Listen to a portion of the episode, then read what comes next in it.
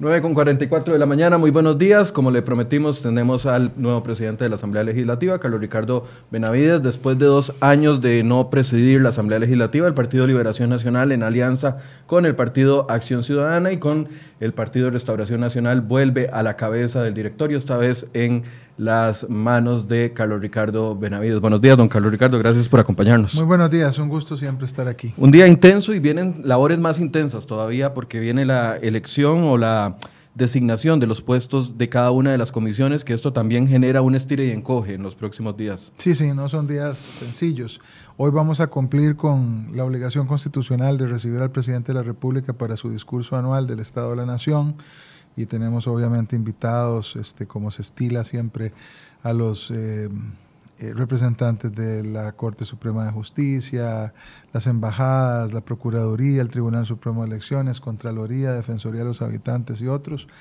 Y hoy es un día especial porque efectivamente eh, para los efectos de nuestra vida en democracia el informe presidencial es siempre un, un tema relevante.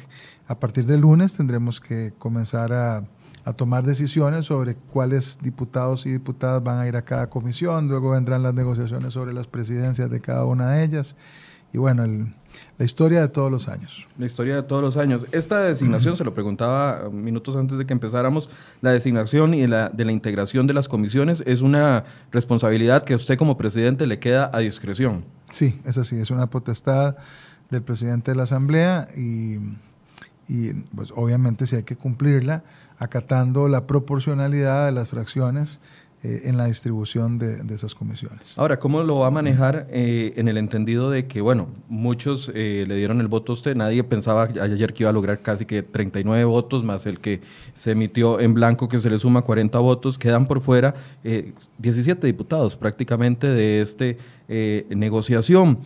¿Cómo va a manejar usted el tema de la proporcionalidad con las fracciones que quedaron fuera? Es decir, el Partido Unidad Social Cristiana en, pleno, por así decirse, que algunos catalogan como el gran perdedor del tema de ayer, no por el tema de que perdieran eh, o, o, que lo vean como un fracaso, sino como el gran perdedor en el sentido de que no están representados dentro del directorio y cómo queda la fracción, la que no es fracción, el bloque independiente de, eh, de Nueva República. ¿Cómo los va a incluir a usted a ellos dentro de esta conformación del directorio? Bueno, ellos conservan... Del directorio, no, perdón, de las comisiones. Sí, digo, ellos tienen sus derechos y tienen derecho a estar en las distintas comisiones según el tamaño, en el caso de la Unidad Social Cristiana, que es una fracción de un tamaño apreciable. Son nueve ellos los diputados y y yo tendría que atender al orden constitucional de colocarlos en el número de, de, comisiones que les toca. Eh, para los efectos también del bloque de personas independientes o diputados independientes, yo consideraré este, también cuáles son sus predilecciones para tratar de que ellos igual se sientan cómodos. Yo no tengo ningún interés ni, ni puedo tenerlo en, en este, maltratar a, ninguna fracción o grupo porque no me haya favorecido con su voto. Tengo la responsabilidad de ser lo más objetivo posible. Evidentemente, hay, hay prioridades con respecto a las personas que ya habíamos negociado una, una alianza con base en una agenda y con base en la composición de las comisiones, pero eso no me inhibe a ser justo y a, y ayudarlos a todos para, para tratar de de ir construyendo juntos los 57. Ahora, los diputados independientes, que en este caso son los siete de eh, la fracción, bueno, del bloque Nueva República, así como don Eric Steller, eh, usted no tiene obligación de tratarlos como fracción, pero ayer tuvo una cortesía que fue muy aplaudida por algunos de ellos. Eh, el diputado Steller decía, me quitaron prácticamente la mordaza que tuve durante un año con Carolina Hidalgo, que no le permitió el uso de la palabra cuando él quería reflejarse como si fuera un jefe de fracción. ¿Esa va a ser la tónica durante este año? No en todo. Quiero decir, en la medida en que yo pueda eh, ser abierto y colaborador con los independientes, lo voy a hacer.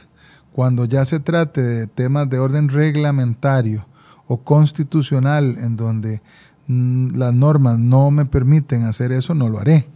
Este, probablemente en algunos casos estarán contentos, en otros casos no estarán tan contentos. Pero esa es una consecuencia que ya no deriva de mi falta de voluntad, sino de la propia constitución o del reglamento de la Asamblea. Recuerdo que los diputados eh, que se acercan a Fabricio Alvarado han exigido o estaban solicitando incluso mayor personal, mayor cantidad de asesores, etcétera, etcétera. ¿En eso usted va a cambiar lo que se había establecido con bajo Carolina Hidalgo o no? Yo no creo que, bueno, primero, mm, hay una disposición también interna de cómo se distribuyen los asesores. En el caso de ellos, yo no me he detenido aún a, revisar este, bien sus, sus, quejas. Lo voy a hacer y eh, en un buen ánimo, mm, este, si a ellos o a cualquier otra fracción se les puede ayudar para estar más cómodos, no tendré problema en hacerlo, siempre y cuando no rompa con la equidad, eh, porque si no, entonces es una espiral hacia arriba en donde todo el mundo quiere asesores y todo el mundo quiere personal y de eso no se trata pero va a valorarlo, por lo menos. Sí, siempre voy a valorar las peticiones que hagan las fracciones, sean justas o injustas, y tomaré una decisión al final de cuentas, pero creo que lo que corresponde es escuchar a cada uno. Ahora, tal vez podemos profundizar ya pasado el día y, la etapa de la negociación, porque ayer cuando le preguntamos a todos los diputados, no solo a los de Liberación Nacional, sino también a los del Partido de Acción Ciudadana, nos decían, esto está conformado en una agenda y nos daban líneas ahí, agenda de derechos humanos, pero no caen en nada específico. Podemos conocer los detalles de cuál fue esa negociación entre el PAC y Liberación Nacional para que lo llevaran a usted como presidente de la Asamblea Legislativa. Puntos específicos, no temas tan generales. PAC, Restauración Nacional y Liberación Nacional. Sí, por supuesto, pero eh, obviamente los focos estaban puestos en, la cercanía entre PLN y PAC, que fue la que se amarró desde el puro principio. Claro, porque hay un poco más de morbo al respecto, pero quiero decirle que en realidad Restauración Nacional estaba ahí desde hace mucho rato. Restauración fue muy claro ayer en la mañana, decía, vamos por un puesto en el directorio, de eso dependen los votos. Dependía, ah, eso no lo dijo el diputado Cruz. dependía de varias cosas. Lo que quiero decir es que Restauración estuvo cerca eh, conversando sobre esa agenda, esa agenda desde, el principio. Y, pero yo también entiendo que desde una perspectiva de la, de la cosa política, ¿verdad? El, del mundillo político, este, lo que más importaba era ver cómo estaban Liberación y el, y el Partido de Acción Ciudadana, dados nuestras eh, históricas diferencias. Eh, esa agenda se fue construyendo con base en, en, realidades, en proyectos de ley que es posible eh, llevar adelante que ya están maduros. Nosotros los hemos invocado dentro de los ejes eh, sin ponerle número de, expediente, pero por ejemplo, si hablamos de eurobonos, eurobonos hoy solo hay uno. Y ese es el que creo que deberíamos de sacar adelante. No tenemos un acuerdo sobre el monto, porque la unidad, bueno, ya no está en este, en este caso en el acuerdo, pero en el caso de restauración, en el caso del PAC, ellos se han sentido más cómodos con una eh, cifra de 2.500 millones de dólares dividido en dos entregas, una de 1.200 y otra de 1.300 millones. Liberación Nacional ha eh, hecho un informe de minoría en el sentido de que nuestra posición es uno, uno solo de 1.500 millones y que el año entrante el gobierno vuelva a hacer la solicitud si lo requiere para volver a revisar un monto distinto para el año entrante.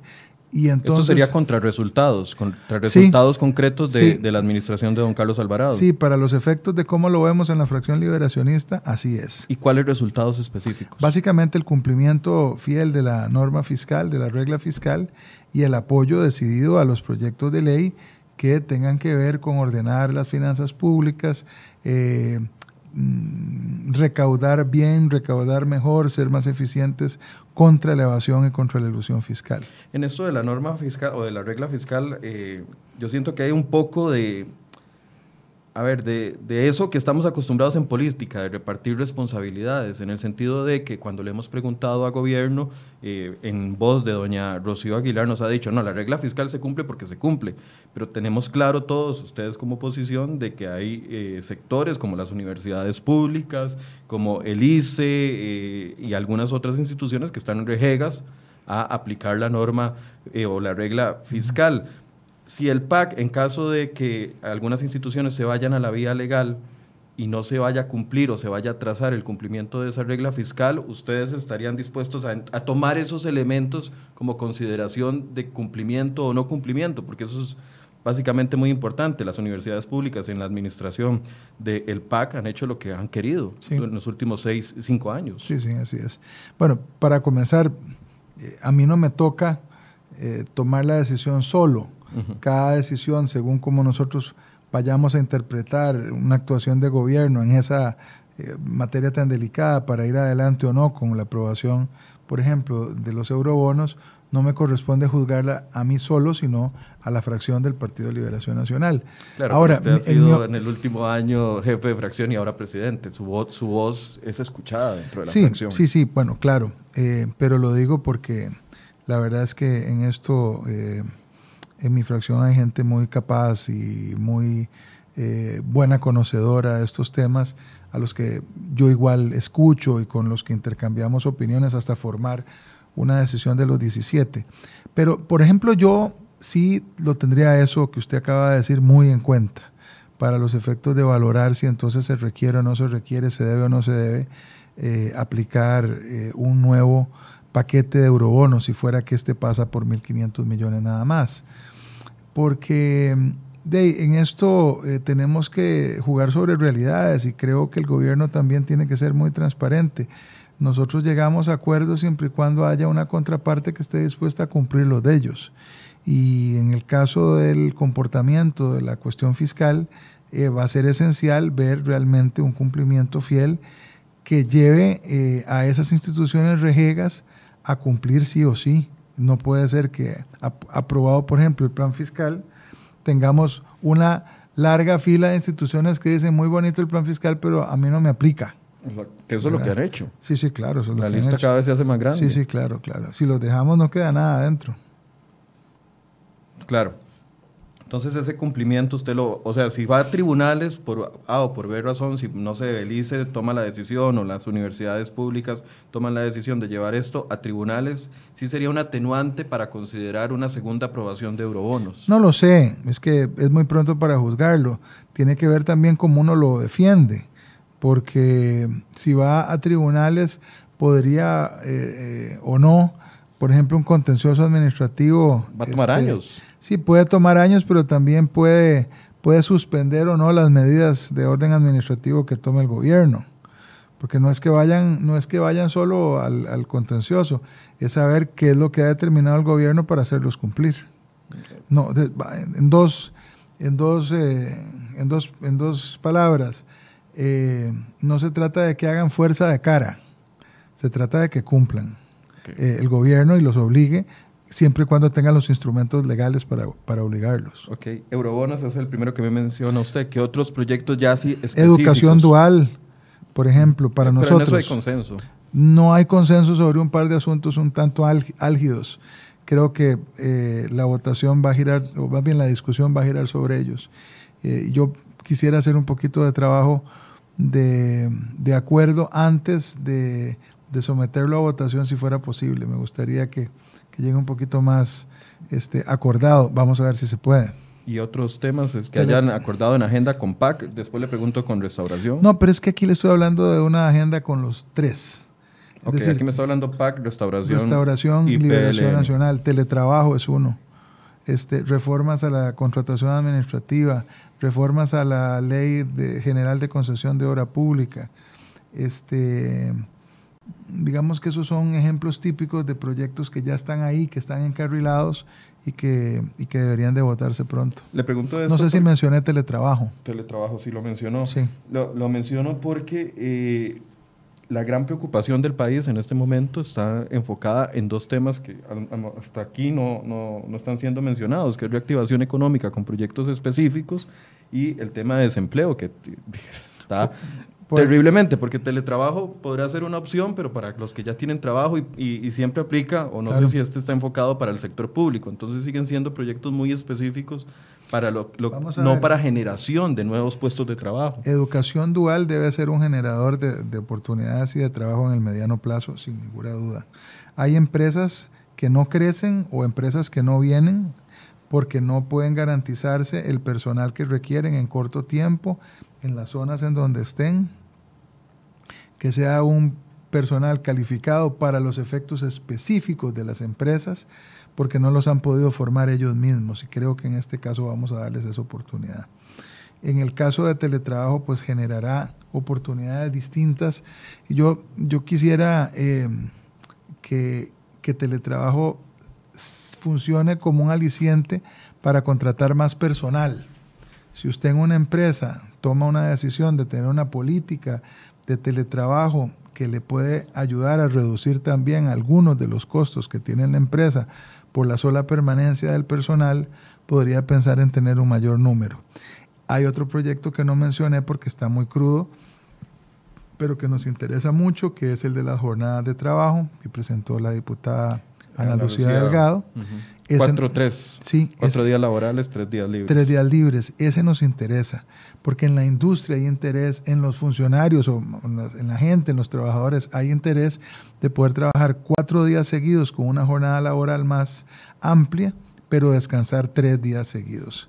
Eso, eso tiene impacto también sobre el consumo, porque si una persona eh, tiene más tiempo libre y para su familia, puede también compartir con ellos e incluso eh, eh, tomarse unos días libres y, recorrer el país o ir a visitar algún familiar y ese tipo, digamos, de desplazamiento y actividad produce también una, una, un gasto y una, este, digamos, eh, dinamización, dinamización de, la economía, sí, gracias. A mí, a mí me llama, la, por eso le pregunto que si también es en la industria, en la empresa privada, porque cuando uno ve estas iniciativas de teletrabajo, y usted que estuvo en Casa Presidencial lo sabe, cuando hay estos cambios que, que suponen un beneficio para los trabajadores, una mejor calidad de vida, a la, que nadie se opone, por lo general se terminan aplicando en el sector público y no en el sector privado. Entonces, de qué bonito 4-3 en el sector público, pero si no lo aplica el privado, entonces... No, no, así no, así no hace gracia. Así no hace gracia y además eh, reduce servicios del sector público para la gente que verdaderamente los necesita del sector privado. Claro, este no es el caso, por decir, no es, no es nuestro propósito, porque yo estoy convencido de que el sector público tiene que tener suficientes funcionarios, tantos como para dar un servicio público de calidad, pero ahí no está la solución en el crecimiento del empleo crecimiento del empleo está, la solución está en el sector privado. Y ahí es donde hay que meter eh, eh, todo tipo de normas, inclusive audaces, para intentar levantar la producción y subir el número de empleos. En temas de reactivación económica, ¿qué, qué, hay dentro de ese acuerdo que sea a corto o mediano plazo? Mire, distinguir una cosa como que uno diga, es que yo hago esta, este movimiento y se reactiva la economía, es difícil. Las cosas que pueden hacerse de más corto plazo están en el lado del, Poder Ejecutivo, en el gobierno, en el manejo, digamos, de las finanzas, eh, las medidas que se pueden tomar, por ejemplo, para reducir las tasas de interés. Cuando usted reduce las tasas de interés y aumenta el monto eh, disponible para créditos, puede ser que se constituya una invitación al sector privado para que invierta más. Cuando usted tiene tasas de interés muy altas o tiene restricciones, a la hora de, dar los, préstamos, entonces la gente le invierte menos. Esas cosas las tiene eh, por obligación que hacer el gobierno de la República, no los diputados. Pero nosotros sí podemos aprobar proyectos de ley que vayan en función de una recuperación económica en el mediano eh, y en el largo plazo. Algo que sea de un impacto inmediato no es tan sencillo. No es tan sencillo, sobre todo si no se están haciendo cosas como eliminación de, aranceles o de, impuestos. En medio de esta crisis fiscal, digamos, difícil pensar en, un incentivo Es que se lo pregunto porque durante todo este año que estuvo la discusión del tema fiscal, tema que no fue para nada popular entre la gente, pero muchos llegaron al convencimiento de que era una necesidad eh, para el país y que no había otra solución y escuchaba a la diputada Silvia Hernández, jefa de fracción ahora del de, Partido Liberación Nacional, que entienden ustedes de que los eurobonos es un paso que se tiene que dar en conjunto con la reforma que se dio fiscal para poder reactivar, pero hay muchos sectores que todavía siguen eh, exigiendo la tramitación de proyectos concretos que reactiven la economía. Y, usted mejor lo sabe, cada vez que habla don Pedro Muñoz o que habla alguno de los diputados de la Unidad Social Cristiana, reclaman o le reclamaban a doña Carolina el hecho de que no veían movimiento en propuestas de gobierno discutiéndose con respecto a reactivación económica. Y en la línea que ustedes llevan como Partido Liberación Nacional, uno pensaría de que eh, ahí estaría uno de los enfoques para marcar la diferencia entre, entre Carolina Hidalgo y, y usted como presidentes. Mire, yo creo que a la gente hay que hablarle con la mayor seriedad posible. No existen proyectos de ley que hagan chasquear los dedos y de repente se reactiva la, la economía. Probablemente ni siquiera en el ámbito ejecutivo. Son dos responsabilidades diferentes y, los diputados eh, que tengan esa inquietud pueden presentar sus proyectos de inmediato y nos explican cómo van a reactivar la economía de un día a otro. Si fuera tan fácil, se las aprobamos con un trámite rápido. Lo que no se vale es andar exigiendo reactivaciones económicas que ellos mismos no, no tienen a mano ni se les ocurre cómo. Es un proceso integrador de distintas medidas políticas. El gobierno tiene que hacer su trabajo, eh, la Asamblea Legislativa tiene que hacer el suyo. Algunos resultados, seguramente los que pueda hacer el Poder Ejecutivo, son de más corto plazo y normalmente las, leyes, que son las que hace la Asamblea Legislativa, tienen un proceso de adaptación en la sociedad para que finalmente rindan frutos. En el caso, por ejemplo, del Partido Unidad, eh, en su fracción, de, ellos tienen al equipo económico de la unidad metido en el gobierno. Deberían de, de tener más claro cómo reactivar la economía. Si el equipo económico que hoy está gobernando este país es el mismo de Rodolfo Pisa, si hubiera ganado la unidad seguramente estarían haciendo exactamente lo mismo.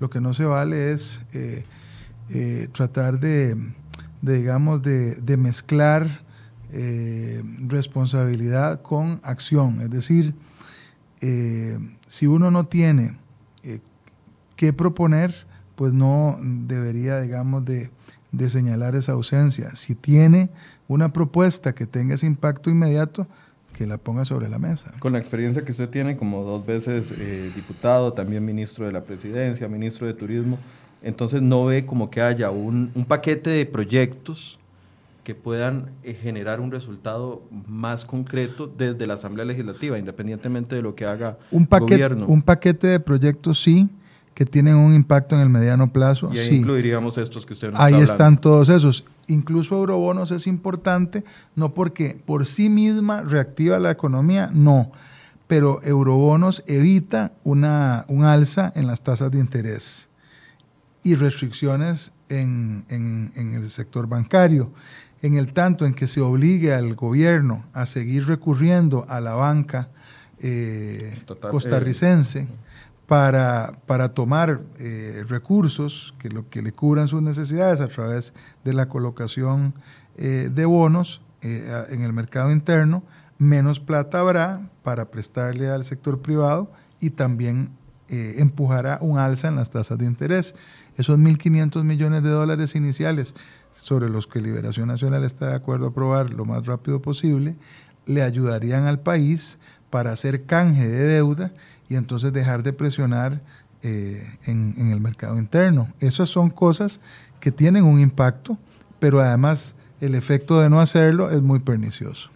Eh, voy a hacer una pausa aquí porque nuestro compañero Luis Valverde, que está poniéndole mucha atención a la entrevista, acaba de conversar con don Eric eh, Rodríguez Steller y nos dice que él cree que ahora, con la llegada suya a la presidencia, va a tener más músculo debido a que son más diputados independientes y que llegó a un acuerdo con Jonathan Prendas del otro bloque de, los diputados afines a Fabricio Alvarado para repartirse los tiempos de forma equitativa entre ellos, así que actuarían como bloque. Ahí es donde eh, usted cedería en algunos aspectos como la cortesía que tuvo ayer para que puedan ellos tener voz eh, en discusiones donde solo hablan eh, las fracciones legislativas? Todo depende de cuáles sean los espacios. Yo trataré de ser lo más amplio y tolerante posible. Hay algunos espacios que reglamentariamente están destinados solo a las fracciones y entonces en eso no podré complacerlos, pero será cuestión Ya eso es por reglamento. Hay cosas que son por reglamento, sí. Bien. Hablemos de la cercanía PAC-PLN, que ayer eh, incluso los diputados, eh, yo hablaba con doña Franji Nicolás ayer, con otros diputados eh, de la fracción del, del, Partido Liberación Nacional, que siguen marcando o haciendo ese énfasis en que Liberación Nacional se comporte como oposición. Ya yo he escuchado también sus criterios al respecto. Hasta dónde llega el punto de negociación y, hasta dónde, y a dónde termina ese punto de negociación para que Liberación se siga comportando o se comporte como oposición, porque algunos no lo han visto como oposición hasta el momento. Es que creo que hay una, una, concepción eh, en algunas personas de oposición como una, una negativa a todo, ¿verdad? este, no importa de dónde venga y no importa cuán razonable sea. Eh, y lo digo no por ninguno de mis diputados o nuestros diputados de la fracción, sino de, de algún sector externo que quisiera que esto sea un pleito caníbal. No, no aprobar nada para lucir, digamos,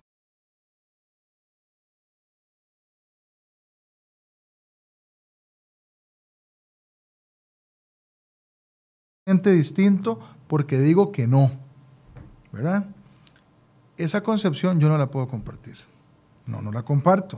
Yo creo que uno tiene que oponerse a lo que no está bien y aquellos proyectos que son comunes eh, al beneficio del país, hay que compartirlos, vengan de donde vengan. Además es una falacia eh, plantear el asunto como que los proyectos de ley que se mueven en la Asamblea Legislativa son en su mayoría de predilección del gobierno. Eso es falso. De los 119 proyectos que convertimos en ley de la República hasta ayer, eh, solo el 25% provienen, provienen del Poder Ejecutivo. El 75% de los proyectos que aprobamos este año que pasó son de los partidos de oposición. Y ese 25% que provienen del Ejecutivo no son del Ejecutivo Carlos Alvarado.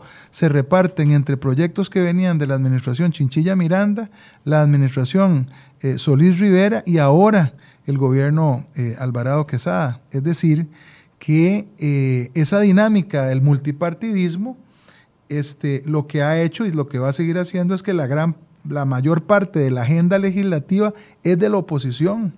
Lo que pasa es que hay, digamos, dentro de las estrategias de promoción de algunos partidos políticos es mostrarse ante, ante la gente, ante el electorado, como muy contrario a determinados otros partidos para a través del contraste generar un número determinado de electores. En el caso de liberación nacional, a mi juicio, lo que hay que hacer son las dos cosas. Legislar bien, llegar bien a acuerdos y, por el otro lado, hacer un efectivo control político. Se lo pongo de esta forma. Nosotros estábamos en las vísperas de una votación como la del primero de mayo. Teníamos dentro de los grupos asociados a Restauración Nacional, pero muy importante en este caso al Partido Acción Ciudadana. La semana pasada se emitió el el informe sobre el hueco fiscal. La semana pasada llevamos a Mónica Segnini eh, del Banco de Costa Rica, exdirectiva del Banco de Costa Rica, que hizo importantes revelaciones sobre un, sobre un caso que atañe al presidente, expresidente Solís Rivera, en una comisión que está conformada, planteada por este servidor que está aquí. Tuvimos fuertes roces con el Partido de Acción Ciudadana en una materia típica de oposición y de control político y ayer votamos juntos para un directorio político. Bueno, le agrego algo. Para un directorio legislativo. La persona designada en esa comisión para ofrecer o, que ha dado la, lucha por Luis Guillermo Solís es Laura Guido, a la que usted tiene ahora a la par como secretaria en la Secretaría. Claro, porque es posible hacer oposición cada quien y tener sus posiciones claras, ideológicas, programáticas o del análisis de la realidad nacional y al mismo tiempo ponerse de acuerdo para aprobar proyectos de ley eh, eh, en pro del país. Es decir, eh, los que estamos ahí o las personas que están en política tomando decisiones deberían de tener la capacidad, perdónenme la figura un poco este, popular, de andar en bicicleta y mascar chicle al mismo tiempo. No es que la gente tiene una sola velocidad. Yo soy opositor y entonces me opongo a todo. Y así se me ve en la calle como que arrecho, porque se opone a todo. Entonces ese sí es bueno porque se opone a las cosas. Eh, y, eh, y, el que, y el que está eh, considerando apoyar las iniciativas, vengan de donde vengan, si son buenas, entonces se le ve como complaciente. Yo no creo que sea conveniente que el país caiga en esa falsa dicotomía y esa manipulación eh, solo para tomarse la foto y que la gente lo interprete de una u otra forma. Creo en una oposición valiente, una oposición constante, una oposición que esté basada en datos, eh, tan fuerte como se necesite, pero que al mismo tiempo tenga la capacidad de construir. Si esto se va al carajo, y perdóneme lo coloquial de este lenguaje, eh, el que pierde es el costarricense. Claro, pero usted entenderá que también hay mucha... A ver, venimos de cinco años muy complicados donde la administración Solís Rivera fue un completo bueno, lo dicen los datos y eso es lo que se está investigando. Incluso eh, abierta una causa en el Ministerio Público recientemente por lo del tema fiscal, una administración irresponsable en el manejo de las finanzas y cuando la gente ve que 10 diputados le dan el apoyo a usted, piensan que, y es, y es un pensamiento natural de quien no conoce la dinámica legislativa y lo que sucede dentro de la Asamblea Legislativa, piensan, bueno, de ahí lo llevaron al poder, ahora Carlos Ricardo va a estar calladito y tranquilo con temas en los que ha sido fuerte, como por ejemplo el tema del informe de Luis Guillermo Solís, otro ejemplo el tema eh, que usted está también en esa comisión, el tema que nos mencionaba del Banco de Costa Rica y el caso del cemento chino, eh, el tema del hueco fiscal, o sea, podemos esperar que esos 10 votos que le dio Liberación Nacional, eh, Liberación Nacional no, que esos 10 votos que le dio el Partido de Acción Ciudadana no lo van a usted a hacer repensar algunas posiciones críticas con respecto a la, al actuar del anterior gobierno y de este. A mí en lo absoluto. Y no creo que a ninguno de mis compañeros. Es que ese, tipo de cosas no están en la mesa de negociación. Y por eso las negociaciones se transparentan. Hay una agenda. Mire, incluso este, a veces se cree que porque se firma un, un acuerdo y se potencia la llegada de una persona a un puesto, podría comprometer ingenuamente al resto de la fracción a hacer cosas que ellos no quieren. Eso no funciona de esa manera. En el caso de Liberación Nacional, lo que hemos planteado es lo que es posible cumplir por parte de todos los diputados y diputadas de Liberación Nacional, por ejemplo, en esa agenda. Pero si yo le fuera a decir a mis compañeros, eh, mire, es que nos comprometimos a, hacer, eh, a ser mansos, a no decir nada, a comportarnos de tal forma de probablemente ahí mismo este, me mandan para los infiernos y, hacen lo que corresponde hacer. Es decir, uno tiene un mandato eh, con efectos limitados de parte de su propia fracción. Hay cosas que son negociables, los principios son innegociables. Nosotros tenemos diferencias graves con, el Partido de Acción Ciudadana y tenemos diferencias muy importantes con otros partidos. A la gente se le olvida, por ejemplo, que cuando este, este servidor, como ministro de la presidencia de Laura Chinchilla, tratamos de pasar un proyecto fiscal, hay gente que dice, es que se opuso al PAC. Sí, sí, claro, se opuso el PAC y se opuso el Movimiento Libertario y se opuso el, Frente, Amplio, y se opuso el Partido y se opuso el Partido Unidad Social Cristiana.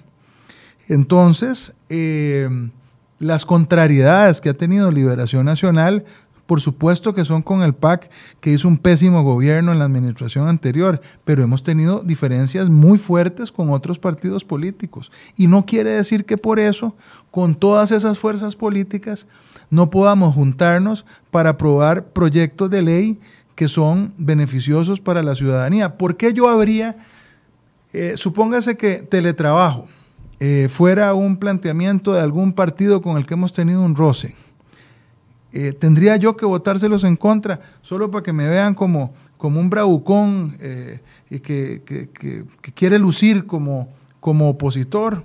¿O pasearme en un proyecto de ley de la importancia de las reformas a la contratación administrativa o a la ley de expropiaciones o a la ley general de concesión de obra pública? ¿Habría yo de oponerme a eso para verme opositor? Yo creo que no. Yo creo que hay que construir en los espacios donde se puede construir y ser opositor eficiente en control político en los espacios en donde corresponde ser opositor. Don Carlos, ¿se negoció algún tipo de, de, vía rápida para alguno de los proyectos que ya están en discusión, proyectos que también donde ustedes eh, como partido y el PAC convergen, como es el tema del empleo público, la reforma del empleo público, ¿se está valorando, se vislumbra en un futuro cercano alguna aprobación de vía rápida? No, y en eso no convergemos solamente Liberación y PAC, convergemos creo que también la Unidad Social Cristiana, el Bloque de Nueva República y Restauración Nacional. Pero podríamos llegar a ponernos de acuerdo con todas esas fracciones en vía rápida para distintos proyectos de ley. Y fíjese que esa es una muy buena pregunta y me la han hecho ya desde ayer eh, varios periodistas. No, Ninguno de los tres grupos que firmamos el documento que conocen planteó una vía rápida para ningún, para ningún proyecto de ley. Pero yo no excluiría la posibilidad de que eso ocurra, incluso incluyendo a las fuerzas que, que, no estuvieron en ese acuerdo. Ahora, le replanteo la pregunta, ¿está interesado usted en una vía rápida para alguno de los proyectos? No, porque fíjese que vamos recién a estrenar el nuevo reglamento de la Asamblea Legislativa. Todavía no sabemos cómo va a funcionar en la práctica. Pareciera que, la, que esa vía, eh, ¿cómo se llama?, rápida, eh, nueva, va a ser una vía muy eficiente. Pero quisiéramos también ver en la práctica cómo funciona la vía normal, la vía ordinaria, digamos, de los procedimientos. Podría ser que sea suficientemente ágil para sacar proyectos polémicos. En el momento en que se peguen, si es que se pegan, ahí es donde entonces hay que aplicarle una vía rápida. Pero esa es una, eh, es una percepción muy personal y no la he comentado con el resto de los jefes. ¿Cómo eh, presupone usted la relación que va a tener con don Carlos Alvarado como máximo representante, eh, presidente de uno de los poderes? Espero que sea cordial, respetuosa, entendiendo las responsabilidades que tiene cada uno, cada poder de la República.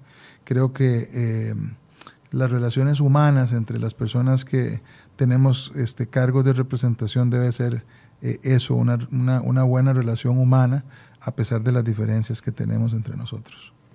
Bien, hablemos un poco de algunas iniciativas PAC. Recuerdo que durante la administración de doña Laura Chinchilla, de la que usted participó, no se aprobaba ningún proyecto de ley que no viniera con un respaldo de contenido presupuestario que lo financiara. Eso fue una directriz que, bueno, no una directriz de la Asamblea Legislativa, pero lo aplicó doña Laura en tema de veto, eh, si algún proyecto dijo no viene con contenido presupuestario o recursos frescos que lo financien, entonces no lo vamos a no le vamos a poner la firma final.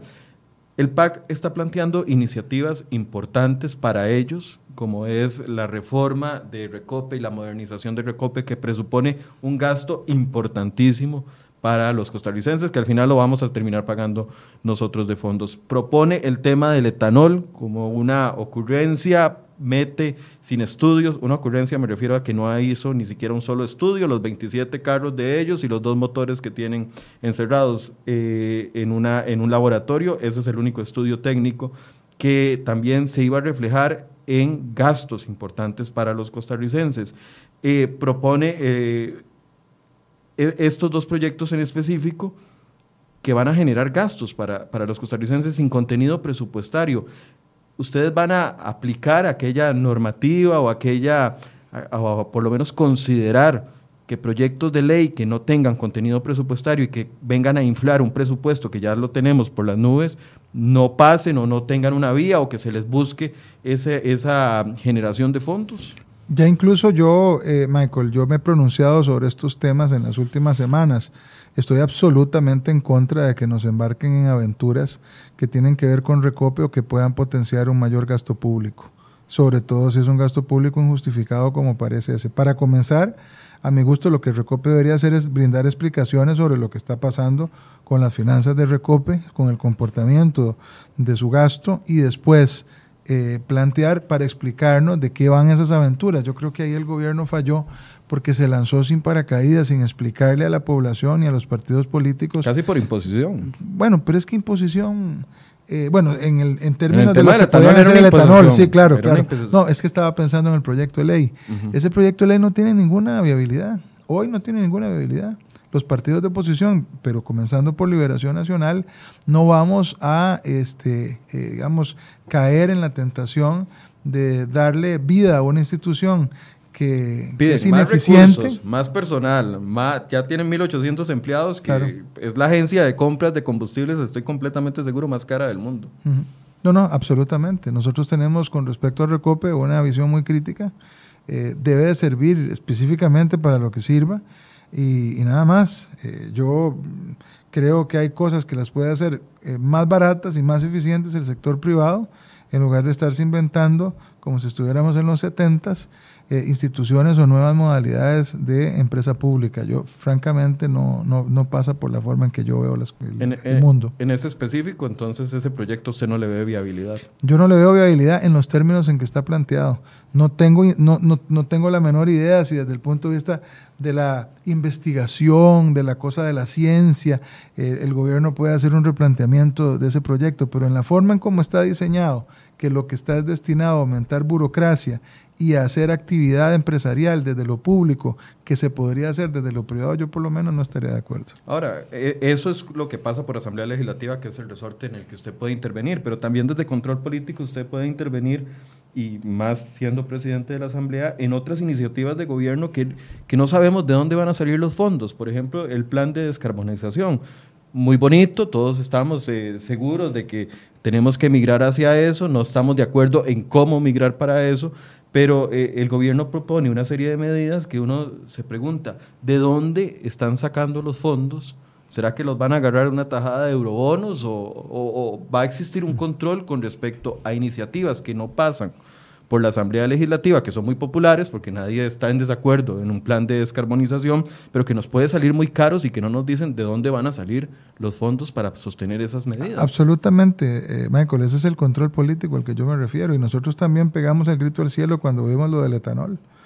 Y me alegra mucho habernos sumado a un coro de voces desde lo político, desde lo ciudadano, que hicieron que el gobierno dijera esto hay que pararlo, porque evidentemente iba por muy mal camino seguiremos denunciando las cosas que haya que denunciar para pararlas, vengan de donde vengan, del gobierno y de otros estamentos de poder, porque me parece que el control político es para eso, para estar encima de lo que está ocurriendo, denunciarlo a través de los medios de comunicación y, tener resultados en la práctica.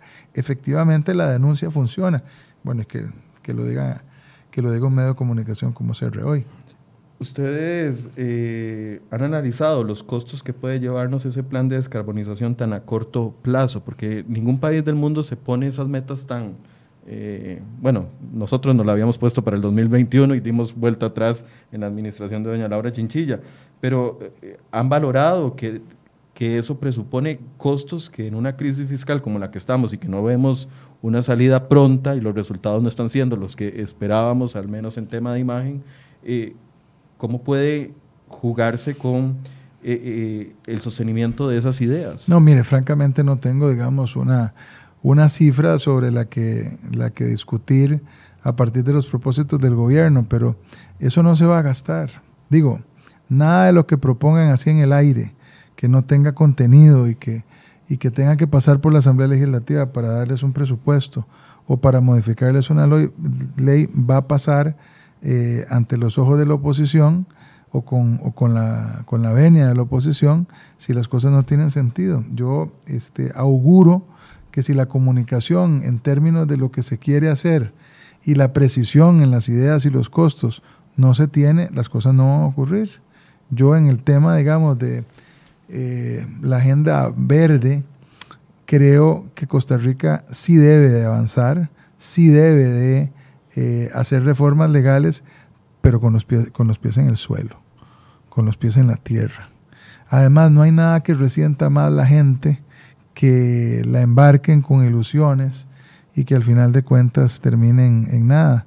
Yo recuerdo justamente para hablar del gobierno anterior del PAC de don Luis Guillermo Solís, la cantidad de cosas que terminaron siendo un bluff y que no terminaron en ninguna parte eso la comunidad lo termina resintiendo.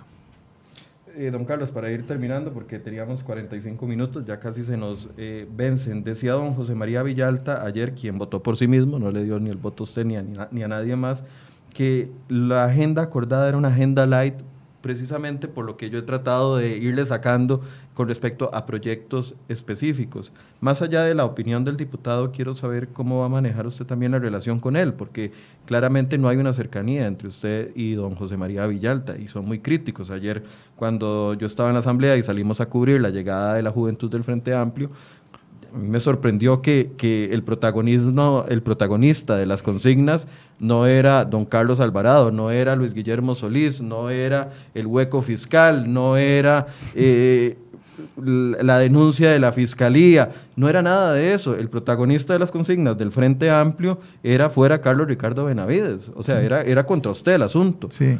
Y don José María Villalta, como acostumbran a hacer los diputados del Frente Amplio, salió a recibirlos y da su discurso ahí. Más allá de querer generar o no, porque eso es lo que me imagino que van a querer interpretar, eh, alguna fricción entre usted y José María Villalta, que no tengo ni siquiera el poder para hacerlo, pero más allá de eso, ¿cómo va a ser la estrategia de cercanía con un partido que en lugar de enfocarse en las acciones de gobierno que, eh, que generan lo que, en lo que estamos en este momento se enfocan contra una figura como usted solo por ser de Liberación Nacional. Bueno, es parte de la, de la dinámica política en la que vivimos. Yo a José María le tengo respeto. Es un hombre muy inteligente. Es un hombre inteligente, estudioso, eh, con el que he mantenido discusiones importantes de buen nivel, creo yo, y no ahora, durante los años pasados. Eh, fue diputado de oposición siendo yo ministro de la presidencia. Y no fue un diputado fácil.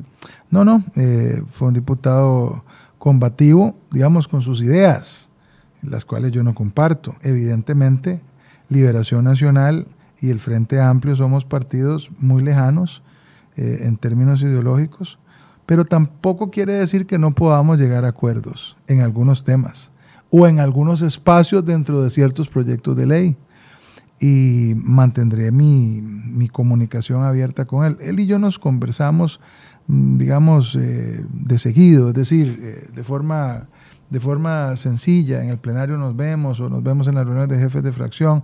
Aprovechemos para intercambiar eh, ideas y de repente podemos llegar a acuerdos. Ya hemos llegado a acuerdos en temas así muy puntuales y no creo que sea un problema hacerlo. Entiendo su dinámica eh, para el Frente Amplio yo no seré este, simpático ni para sus juventudes, ni, ni es mi propósito serlo necesariamente.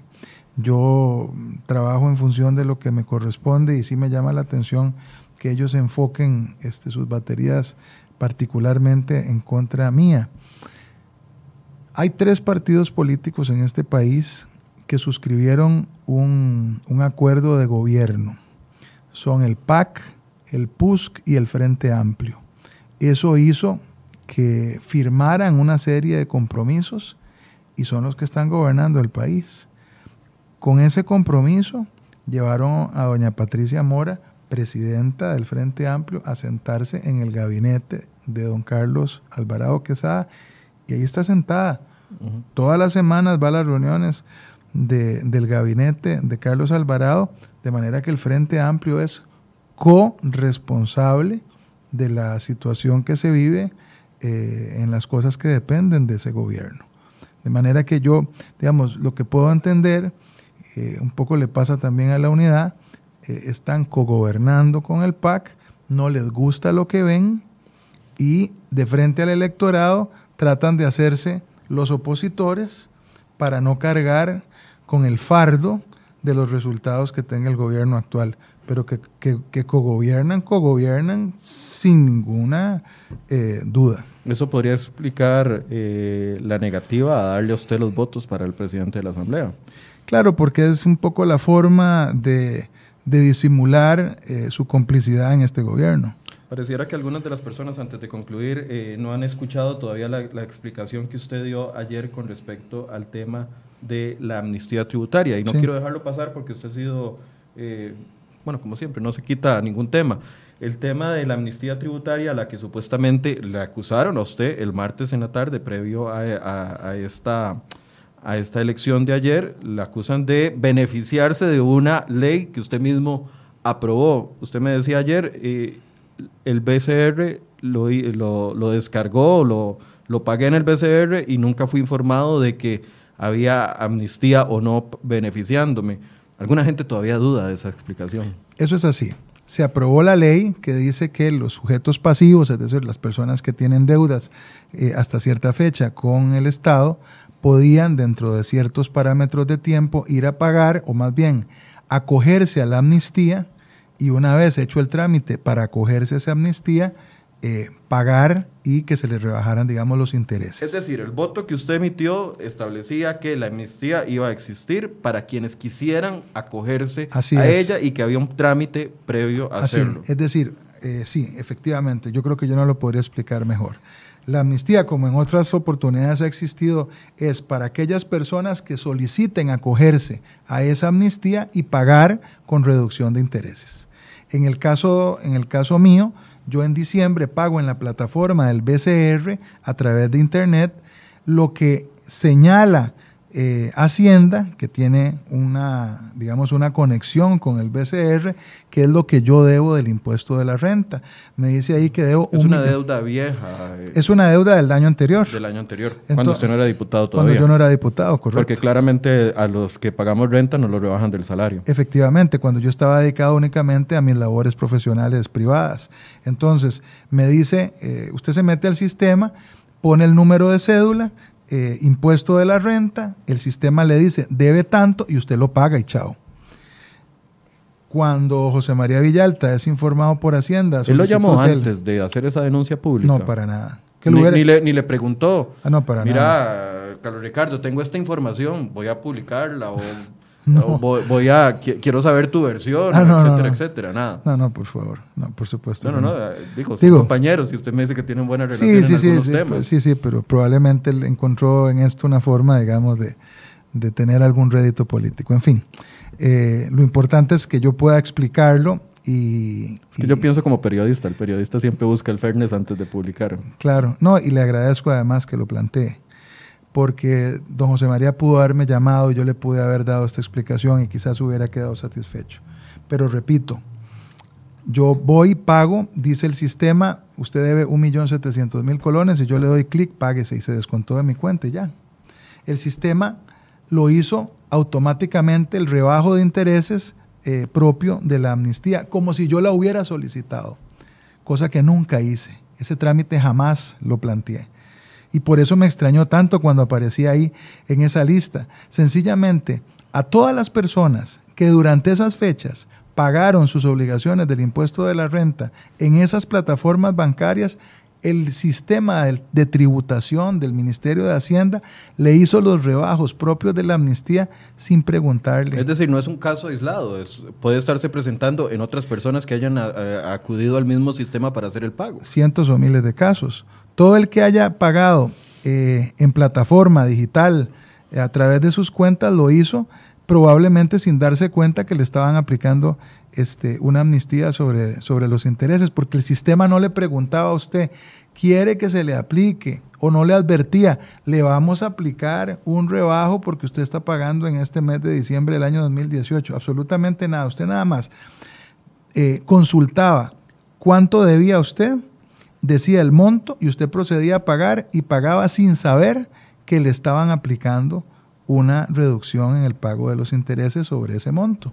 Yo pagué 1.700.000 colones de mi bolsillo, eso fue lo que pagué, eh, y el sistema eh, a ese 1.700.000, si debía algunos intereses, se los restó sencillamente porque eh, así lo había dispuesto tributación, pero no porque yo hiciera una gestión, ni siquiera estaba enterado que ese iba a ser el resultado. Pero ahora, no era una deuda de 5, 6, 7 años. Digo, porque aquí también se generó, se genera, obviamente me imagino que va a ir a pagar los intereses para salir de esto ya. Claro, cuando, cuando ya me hayan dado la certificación. Entonces los intereses serían de, de, los últimos meses. O sea, no es, no es que usted estaba evadiendo el pago de impuestos, o se lo pregunto, estaba evadiendo el, pago de impuestos de la renta de 4, 5, 6 años. No, en absoluto, eran los intereses generados del año 2018. Ok. Vaya, páguelos para que no le sí, pero primero, se lo sigan sacando. Pero primero tengo que saber cuántos son porque no tengo idea cuál era el cálculo. Bueno, esto, esto también plantea un tema ya de interés meramente público y es el hecho de que a, Hacienda se le aprueba una amnistía y... Eh, y la aplica automáticamente. y, la, aplica automáticamente. Sobre sujetos que no la están pidiendo. Debería ir a buscar a todos esos sujetos que no pagaron esos, esos intereses y, cobrarlos. Claro. todo suma, hasta el último colón, aunque claro, sea representativo. Claro. Lo que me han dicho informalmente es que tributación lo dispuso así porque le quedaba más fácil que estarle preguntando a todo el mundo si quería que se le aplicara o no se le aplicara la amnistía. Entonces la aplicó indiscriminadamente de forma automática. Eh, lo que pasa es que obviamente eso no, eso no es culpa del contribuyente que se, que se acerca a pagar de buena fe. Para cerrar, eh, ¿qué representó ver a su hijo ayer en la Asamblea Legislativa? Muchos no ni siquiera sabían que usted tenía un hijo y, Andrés eh, le llamó la atención en, el momento posterior a que lo eligen. Me emocionó mucho verlo a él, ver a mi esposa, ver a, mis seres queridos, a mis papás, este, a mi hermano, eh, a uno de mis hermanos, a Mauricio, que estaba ahí. Eh, la familia es lo más importante que uno tiene en la vida. Y son la gente que lo apoya a uno en todo momento. La política tiene momentos muy difíciles porque este, está uno expuesto a la crítica permanente, una totalmente justificada, objetiva o imparcial, y otra brutal, descarnada, llena de prejuicios o con malas intenciones. Y eso duele también. A la gente que está en la casa de uno también le llegan esos mensajes. Cuando está uno metido en una polémica, por lo que sea, este, los insultos, las insinuaciones, los cuentos, las invenciones en contra del honor de los que estamos en política no lo afectan solo a uno. Ver la foto quemándose en una manifestación. Por ejemplo, ver la foto de uno en una manifestación o rotulitos eh, con, con, epítetos espantosos como los que nos pegaban durante la tramitación del plan fiscal, así en postes en la universidad, etcétera. Eso no lo ve solo uno, lo ve la familia. Y entonces cuando uno puede disfrutar eh, de, momentos con ellos, en los escasos eh, momentos, digamos, de, en que se puede hacer en la vida política, que lo compartan de uno, sobre todo si es un momento agradable como ayer, que habíamos logrado el propósito de alcanzar la presidencia de la Asamblea, darles un abrazo, saber que están ahí realmente es muy, muy edificante. Claro, y exponer la familia no debe ser fácil para una persona que tiene el, ojo público puesto todos los días también. Sí, yo prefiero no hacerlo. Eh, lo que pasa es que hay días como muy especiales donde ellos quieren estar ahí y, darte un abrazo. Y entonces en esos momentos yo pues eh, admito que lo estén, pero no, no es algo, digamos, que, que en el día a día me, me, me haga gracia. Bien, muchas gracias. No sé si quiere decir algo para finalizar. Eh, no, solo agradecerle, este, Michael, que siempre nos dan un espacio aquí y decirle que en, este nuevo rol por un año que voy a tener, quiero que Cerre Hoy eh, sepa que voy a tener las puertas abiertas para ser lo más amplio posible y contribuir con la transparencia eh, de la Asamblea Legislativa. Lo vamos a seguir invitando para que pueda irnos dando ese pulso que se lleva en la Asamblea Legislativa en el día a día con respecto a los proyectos que definitivamente nos importan a todos y en esta coyuntura de, de tanta escasez y tanto desempleo que nos preocupan además. Así, hay mucho que hacer. Francamente, me preocupa que Costa Rica se mantenga en niveles por encima del 20% de pobreza. Hay gente que vive mal y hay gente que vive muy mal y son muchos gente que no tiene suficientes recursos para llevar el pan a su mesa todos los días, esa gente es la que debería de preocuparnos más. En ese sentido es cuando tenemos que exigirle más al gobierno de la República y al mismo tiempo exigirnos más a nosotros mismos los diputados para aprobar las leyes que vayan en, en dirección de, de, combatir la pobreza y generar más empleo. Bien, muchísimas gracias, don Carlos Ricardo Benavides, nuevo presidente de la Asamblea Legislativa. Eh, son las 10 con 42 de la mañana. A las 11, como les habíamos prometido, vamos a tener un análisis de todo lo que sucedió el ayer, primero de mayo, cómo se dieron estas alianzas, eh, cómo se lee desde afuera. Ya tenemos la lectura desde adentro con don Carlos Ricardo Benavides, pero ¿cómo se lee desde afuera? Bueno, eh, don Eli Feinsay nos va a acompañar en unos minutos para que usted pueda enviar sus preguntas y también sus comentarios. A las 11 nos vemos de nuevo. Buenos días.